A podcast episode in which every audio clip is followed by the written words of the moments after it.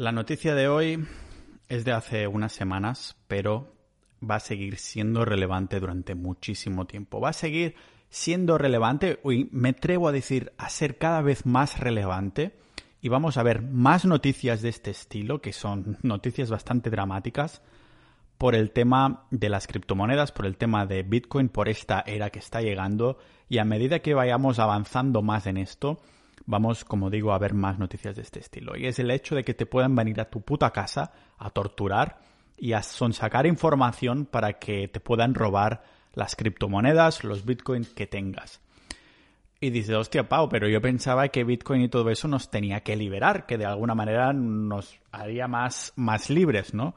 En teoría sí, y en la práctica también. Lo que pasa es que esto se puede resumir en una sola palabra, y es la palabra de responsabilidad. Antes la responsabilidad no era nuestra, era de los bancos. Estábamos delegando la personalidad, personalidad, bueno, eso también, ¿no? La responsabilidad en los bancos, seguimos haciéndolo hoy en día, aunque algunos de nosotros tenemos la tendencia de cada vez menos, ¿no? Lo que pasa es que esta responsabilidad estaba de mano de los bancos por lo bueno y para lo malo. Lo bueno sería que si te roban los datos de la tarjeta de crédito y lo utilizan para comprar 100 zapatillas Jordan y lo puedes anunciar en el banco, bueno, anunciar, no es que vayas a hacer publicidad de ello, sino que se lo dices al banco y te dice, vale, no pasa nada, hemos visto que es fraudulento, te devolvemos la pasta o una parte y ahora perseguimos a los que te han robado esta tarjeta y bla, bla, bla, bla, bla. Perfecto. ¿Qué pasa? Que con la llegada de Bitcoin y estas cosas, esto ya no hay un banco que, te pueda hacer esta persecución, ¿no? Que te pueda ayudar a estas actividades fraudulentas. En verdad los bancos ya se ofrecen servicios de custodia y cosas así, y lo más probable es que sí que hasta cierto punto, ya que les estás cediendo tus Bitcoin, les estás haciendo tu criptomoneda, pues que de alguna manera ah, puedan perseguir, ya que Bitcoin, por ejemplo, es pseudo anónimo, pues que puedan perseguir a dónde va ese dinero si de alguna manera te roban o algo así. De todas maneras, la mayoría que compramos Bitcoin lo hacemos para mantener cierta parte de anonimato, para mantener cierta parte de independencia, de libertad, de privacidad y todo esto, este paraguas, estos conceptos, se engloban dentro de la parte de responsabilidad. La responsabilidad que tiene que tener cada persona y que yo creo que he sido bastante responsable porque sí, he dicho que tengo todo mi patrimonio en Bitcoin. Esto no creo que sea irresponsable porque cada vez lo vamos a ver en más personas y habrá un punto, en unas décadas tal vez, que todo el mundo tendrá Bitcoin igualmente. Entonces no, no será ningún secreto que todo el mundo tenga Bitcoin. La pregunta es cuánto tiene cada persona. Por eso mismo aquí en España pues hay esa cultura que no se comparten mucho los datos de el dinero que ganas o dejas de ganar y estas cosas. Se podría compartir y estarías protegido por el banco si te vienen a atracar, a torturar y a pedir información, porque no tendrías el dinero en casa, menos que seas un mafioso o tengas un montón de dinero en B, en efectivo. Pero con el tema de Bitcoin la cosa cambia. Y como digo, lo hemos visto esta hace un par de semanas. Hace un par de semanas torturaban en su propia casa al creador de Twenty. Twenty es uh, una red social que hace montones de años de la que no oí hablar ya. Creo que desapareció sobre 2006. Pero su creador nació en Santa Bárbara ah, con 19 años, me parece que fue, o 18, que se mudó a Madrid a estudiar y le gustó tanto que se quedó ahí a vivir, se quedó a Madrid. Ah, el tío vendió Twenty, esta red social de mierda que yo nunca utilicé, pero que me parece que era bastante popular, sobre todo en el sur de España, yo me llegué a registrar en 2006 o 2005 o 2004, pero no lo utilicé nunca ferozmente. Me parece que había mucha gente del sur de España. Mm, me lo decís si me equivoco, pero me, suena de esto, ¿no? El caso es que esta web, como digo, este, esta persona, este chico que ahora tendrá, creo que 23 años, decían en las noticias de los distintos medios, pues se lo vendió a Movistar por una buena pasta, una buena pasta hasta el punto que te puedes jubilar. Pero el tío fue inteligente, no recientemente, como podremos ver en un segundo, el tío fue inteligente y lo que hizo fue mucha de esta pasta la metió en criptomonedas. no especifica en qué tipo de criptomonedas, pero metió mucho de este dinero en criptos y si estamos pensando ya que lo vendió en 2006 y, lo empezó a invertir en los inicios de las criptomonedas, el pavo ahora mismo debe llevar un rally de la hostia. Es decir, el pavo ahora mismo debe haber multiplicado su fortuna por miles por ciento. Seguramente no habrá comprado Shiba o Dogecoin, pero el cabrón se debe haber multiplicado su dinero a, más no poder. Y cuando digo el cabrón lo digo con todo el amor del mundo, porque me alegro un montón por él. De lo que no me alegro es de lo que ha pasado recientemente. ¿Y qué le ha pasado de recientemente? Pues que el tío celebró muy abiertamente la cantidad de dinero que había ganado del palo. No solo soy multimillonario, ahora soy casi billonario, ¿no? No tan extremo, pero me refiero que lo celebró muy abiertamente que era más rico que todas las personas en ese, en ese local, en esa fiesta, en esa ciudad, incluso casi, ¿no? ¿Qué pasa?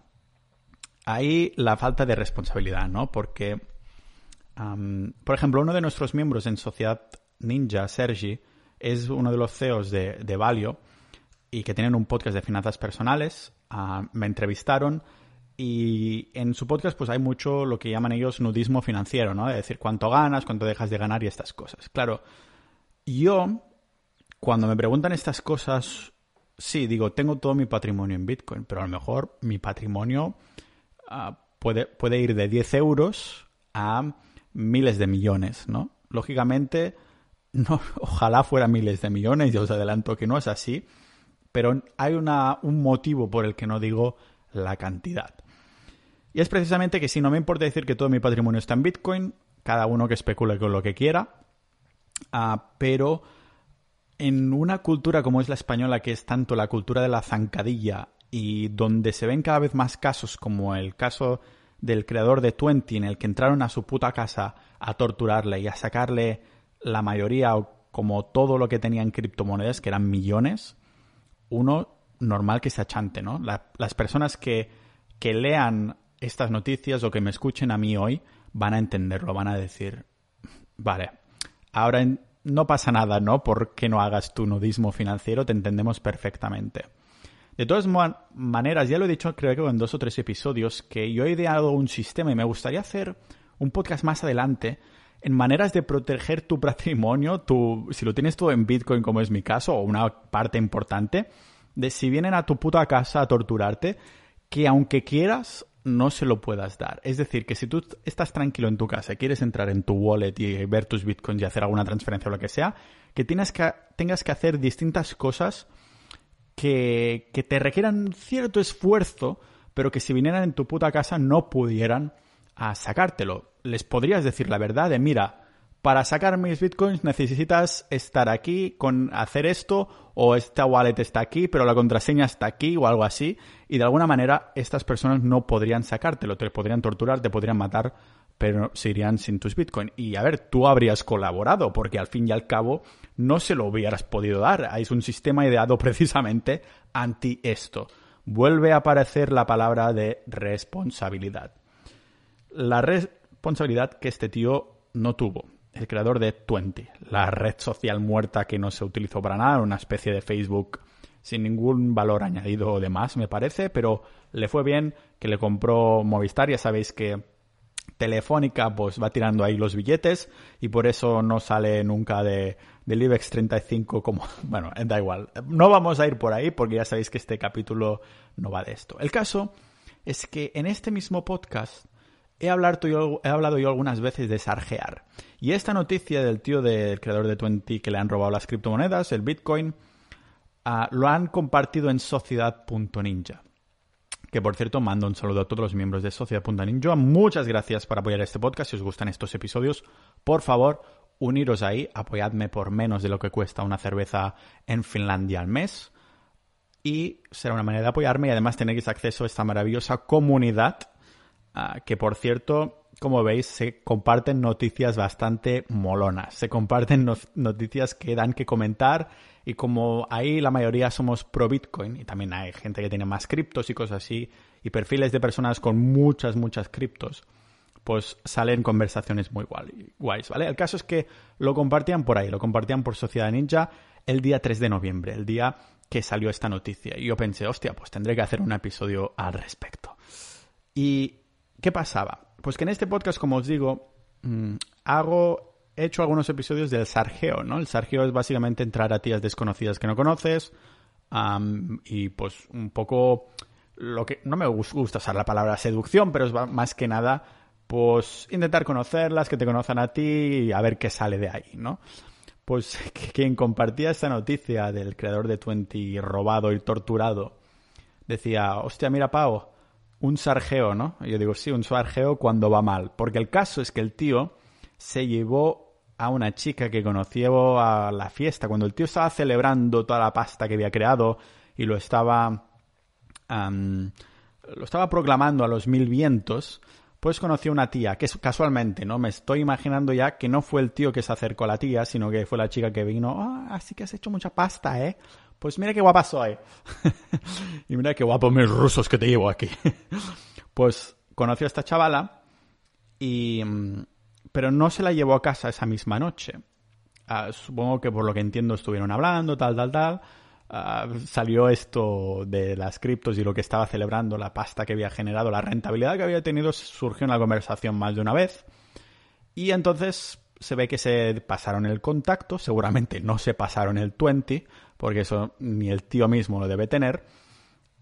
se pasaron el contacto y, mm, bueno, se pasaron ahí la lechuza o el email o el telégrafo, lo que sea. El caso es que la mañana siguiente o la tarde siguiente se pusieron en contacto y ya decidieron de quedar.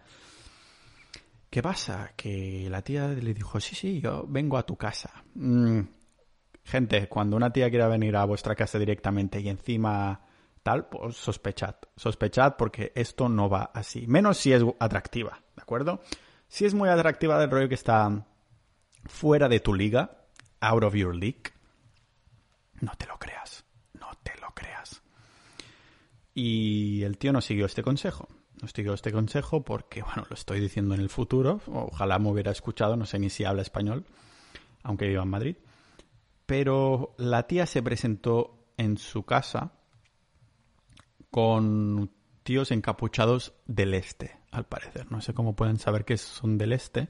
A ver, el tío tenía cámaras de seguridad, lo que pasa que las taparon, ¿vale? Y después lo ataron con ropa y tal para que no pudiera gritar y lo empezaron a torturar ah, para tener acceso a su móvil, tener acceso a su ordenador y que um, finalmente le dieran acceso a las criptomonedas que le terminaron robando. Y estamos hablando de que le terminaron robando millones. Ahora continuaremos con esto, pero me recuerda un caso que vi hace también unas semanas, cuestión de un mes, en un caso mucho menor, pero no tanto si nos lo paramos a pensar, de un tío que tenía como 30.000 euros en Bitcoin. Ah, era un adolescente de Estados Unidos, creo que había invertido un poquito hacía años y ahora, claro, ese Bitcoin valía 30.000. ¿Qué pasa? Que al salir de su instituto, un par de chavales, pues lo también a golpe de cuchillo le dijeron, no, me das todos tus Bitcoin o, o te rajo la cara. Y no le rajó la cara porque les pagó esos 30.000 dólares. Que 30.000 dólares no suenan, no suenan tanto como millones y millones y millones, como es el creador de Twenty, pero dices, para un chaval, 30.000 dólares le da un head start, le da unos inicios, un, un chute para afrontar la vida de una manera totalmente distinta a los otros chavales que no tienen 30.000 dólares, no tendrán ni, ni ¿vale? Y claro, lo compartes, dices, sí, mira, he ganado esto, tal, y la gente, pues, así, pues, hay gente mala en el mundo. No solo como me decía Gon por Sociedad Ninja, no solo los malos son los de Hacienda, también hay muchísimos más malos que no son funcionarios públicos, ¿vale? Que no se tratan de, no van solo a por tus impuestos, sino que van directamente a la creme de la creme, al, al zumo de la cuestión, si es una expresión, me la acabo de inventar, me la suda, ¿vale? Lo que no me la suda es a ir diciendo por ahí la cantidad de bitcoins que tengo. Yo prefiero que la gente piense que tengo pocos, no voy a dar ningún tipo de cantidades precisamente para evitarme, evitarme sustos como eso. Yo me, si te pones en la mente del criminal, para decirlo así, si tú sabes la ciencia exacta que una persona tiene millones en criptos, a lo mejor te arriesgas a ir a su puta casa y secuestrarlo o torturarlo hasta que te lo dé. Pero si es una persona que dice, hostia, ahora no sé si, si tendrá a lo mejor un Bitcoin o medio Bitcoin o 100 Bitcoins, hostia, arriesgarme para después sacarme un poco de calderilla o de que me metan en la cárcel para siempre solo por una cantidad que es muy inexacta, que no sé cuándo tal, pues entonces te lo piensas más veces, ¿no? Como digo, no tengo ningún reparo en decir que tengo todo el patrimonio en Bitcoin porque el patrimonio, ya digo, va de cero a millones o billones, ¿no? Para cualquier persona. Y además ya sabéis que yo tampoco soy de esos que empezó a comprar Bitcoin desde que salió. Empezó, empecé, hostia, joder, no hace tantos años, que era dos como mucho, o sea, te lo, te lo piensas, ¿no? El caso es que empezaron a torturar a ese tío de 20. Al tío no podía gritar porque estaba como atado, no sé qué. pero de alguna manera se pudo desatar un poco la boca y gritó ¡Socorro! Ah, y se ve que el vecino lo escuchó y entonces llamó a la policía. Yo que siempre he pensado de vivir en una maldita casita un poquito alejada de la ciudad, sin vecinos y tal, ahora piensas, joder, si, si realmente vivo así, estoy soltero y vivo solo, se vienen a tu a casa y, y la vaca o la cabra que tengas ahí para sacar leche no va a llamar a, a llamar a la policía. O sea que más bien, más bien, más te vale que tengas un sistema montado, porque si no, vas a flipar. El caso es que vino la policía muy bien por la policía para acudir ahí rápido. y bueno, el daño ya estaba hecho. Le habían rajado el pecho, no en plan que le habían pinchado el corazón, pero le habían rajado el pecho en el, al tío, le habían robado ya las criptos y la policía ha asegurado que si los tíos no se van del país, casi seguro que los van a, a detener pronto, pero que bueno, que el mal ya está hecho. El tío ya ha aprendido su lección, es una lección que te ha costado millones y millones y millones. Lo que, claro, si pierdes 20.000 euros, dices, hostia, es una lección de 20.000 euros. Pero dices, cuando tenga millones, esa lección de 20.000 euros me ayudará a conservar mis millones. Pero ya le han robado millones. Esa lección ya no es una lección. No creo que la puedas etiquetar de maldita lección porque realmente para ese tío, a ver, es jovencito, 23 años, pero es un pico ya enorme, no sé si más de ahí puedes pasar, ¿no? Me refiero a que no sé si es una lección porque a lo mejor esa era el pico de vida financiera que podías tener, no sé si vas a volver a tener tanta pasta, ¿no? Pero bueno, hecho hecho está, a lo mejor es una lección para todo el mundo, bueno, a lo mejor no, lo es segurísimo, ¿no? De que ahora estamos entrando en una nueva era, una era de de responsabilidad total. Y si tienes que ser responsable al volante porque estás conduciendo una máquina con montones de caballos y una potencia para ir a cientos de kilómetros por hora, pues y tienes que ser responsable para no beber al volante, para conducir correctamente, para, para no matar a alguien por el camino y que ese alguien también tenga hijos y cosas así, pues la cuestión es que ahora tienes también que ser, estás al volante de tus propias finanzas, ¿no? Estás al volante de tu propio Bitcoin y tienes que saber cómo vas a, poder dejarlo de herencia, tienes que saber a cómo vas a poder dejar ah, controlado ese Bitcoin. Y mm, como digo, más adelante me gustaría indagar en esto, en pequeñas o no tan pequeñas ideas de cómo un capítulo sobre la herencia de Bitcoin, cómo podemos dejar Bitcoin de herencia correctamente. Conozco a algunas personas de Sociedad Ninja que han hecho alguna gincana para cuando se mueran, pues que los nietos tengan que hacer una gincana para acceder a, X cantidad de Bitcoin con su wallet y todo eso. Hay cosas muy divertidas y muy creativas que se pueden hacer. El primer punto, lógicamente, es que tiene que ser efectivo. No quieres que ese Bitcoin termine en manos que no se, que no se deben. Queremos comprar nuestros Bitcoins anónimamente para que Hacienda no nos pueda meter mano. Ah, solo queremos a nuestras novias que nos metan mano. Pero cuando, sí, nos hemos protegido de Hacienda comprando Bitcoin anónimamente, pero desgraciadamente eso también da pie a que las personas que son realmente malas pues puedan un poco indagar e intentar sacarte algo. Algunas estrategias de las que comentábamos en Sociedad Ninja, rollo, pues tener un, una wallet con menos cantidad, rollo a lo mejor un cuarto de Bitcoin o 100 euros en Bitcoin o, o 1000 euros en Bitcoin, una cantidad que digas, vale, me lo creo, ¿no? Ah, también estás expuesto entonces a que digan, no, no, no, yo ya sé que tú tienes una wallet de mentira para situaciones así y una wallet de verdad, así que muéstrame ya la de verdad. Yo soy más propenso y de ni, ni lo corroboro ni lo confirmo. ¿Cómo era la, frase esa? Ni lo verifico ni corroboro o algo así. Bueno, Ah, ah, era de la serie esa española que se llama El Pueblo, que es muy buena, por cierto. Yo no miro nunca series españolas, pero esa os la recomiendo. Está en Amazon Prime, se llama El Pueblo. Ah, ni confirmo ni desmiento, eso. Ni confirmo ni desmiento que mi estrategia Bitcoin de seguridad esté precisamente en varias fases para que si vienen no los pueda dar, no pueda dar acceso a la wallet aunque quiera, ¿vale? es un poco como, como recomendaría y organizarlo, pero como digo, es una era nueva y van a venir distintas ideas, distintos sistemas para tener tus Bitcoin a salvo. Lo que está claro es que necesitamos wallet a fría porque lo podemos tener en un exchange, pero el exchange también es susceptible a ser hackeado, ya se ha visto muchas veces. Por eso el Bitcoin de empresa lo compró en Kraken y a nivel personal pues vía cajeros o en particulares o cosas así.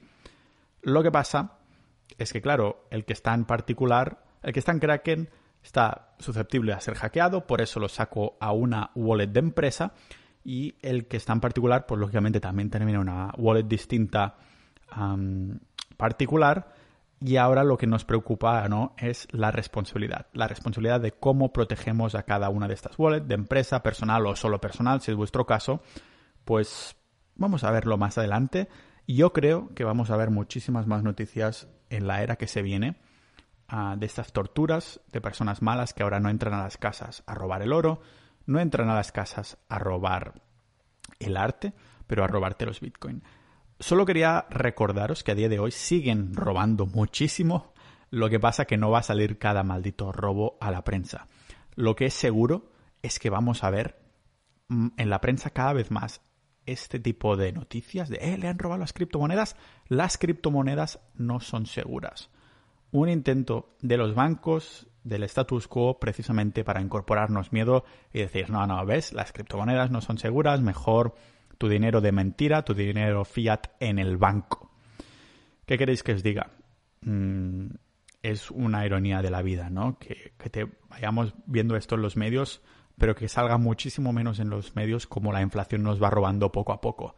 Es esa ladrona silenciosa y sigilosa. Pues bueno, que sigan haciendo ruido los ladrones y los medios, que igualmente nosotros ya estamos enterados que sigilosamente se roban muchísimos más y a escala mundial y a cada maldita persona, tenga criptos o no. Así que, ninjas de la vida, es hora de tomar responsabilidad con vuestra libertad y ya que estamos, también apoyar el podcast yendo a sociedad.ninja y apuntándos ahí. Por menos de lo que cuesta una cerveza en Noruega mensualmente tendréis acceso a la comunidad, que compartimos noticias como esta. Me estaréis apoyando a mí a las horas de, las horas de trabajo y además tendréis acceso exclusivo a episodios con otros ninjas de la vida. Conversaciones ahí molonas de todo tipo que hacemos. Así que vamos a seguir hablando de otros temas, de muchísimos temas, también se vienen de Bitcoin, lógicamente. Y nos vemos en el próximo episodio de este podcast multipotencial de Pau Ninja.